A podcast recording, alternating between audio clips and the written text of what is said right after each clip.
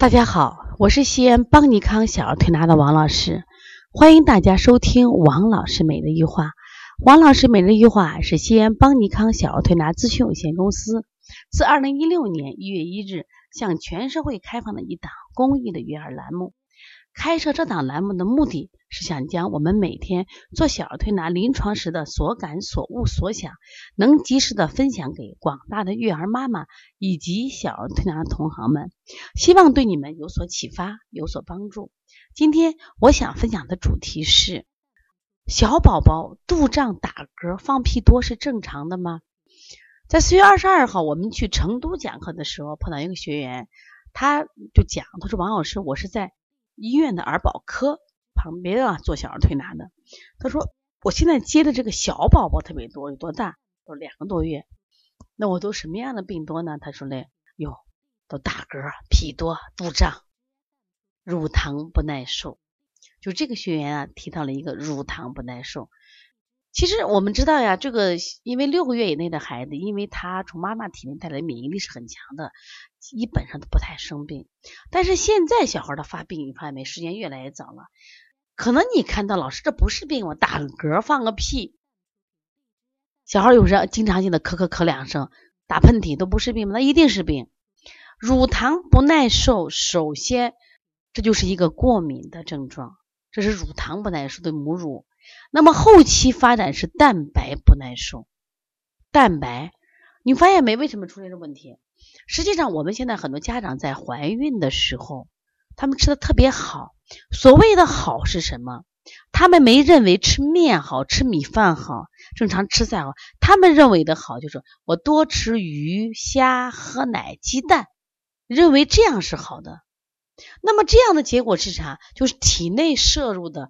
高热量的食物多，高蛋白的食物多，那么就会去引起在孩子，比如这个奶就太肥厚了，孩子的身体驾驭不了，它会产生一些排异的反应。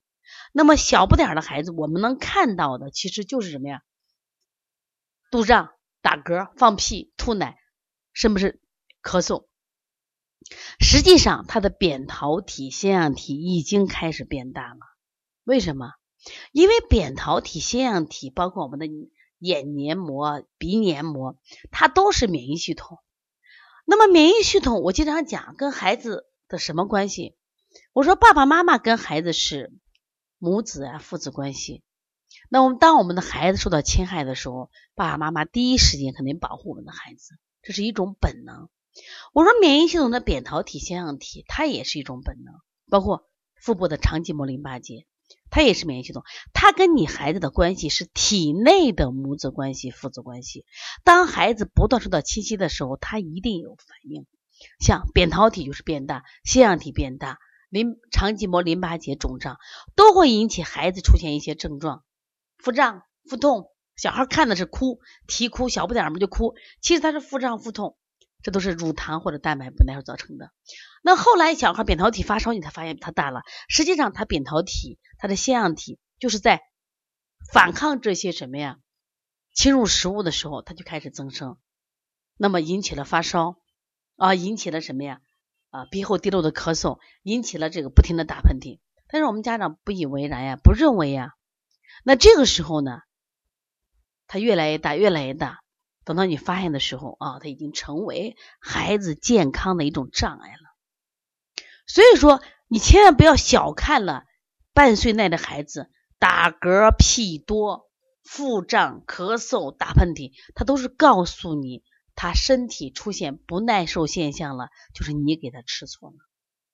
我们最近一直在探讨外国奶粉的问题，我们很多家长都给孩子从小，当然中国说奶粉不好嘛，不安全，吃国外奶粉咱也无可厚非。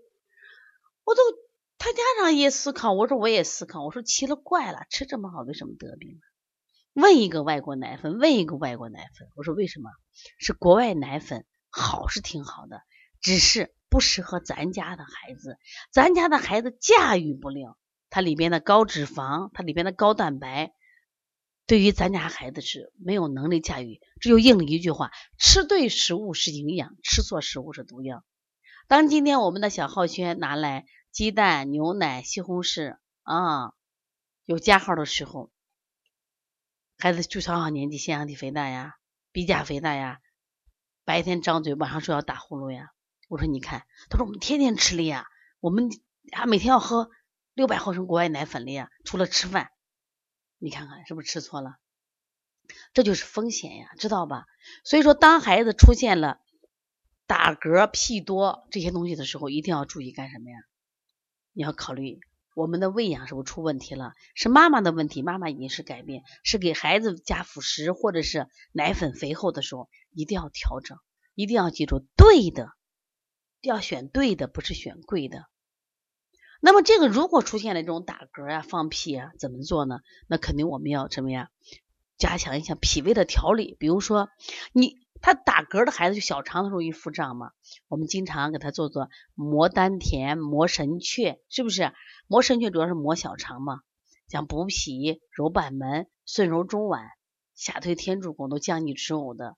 另外，刚刚说的个摩丹田排气的手法特别好，从膻中穴一直轻轻的磨磨磨磨到神阙，然后上下左右你按揉，哎，做完以后小孩噗噗噗放屁，这种屁是好屁，不是他原来就是引起的这种刺激的胀气。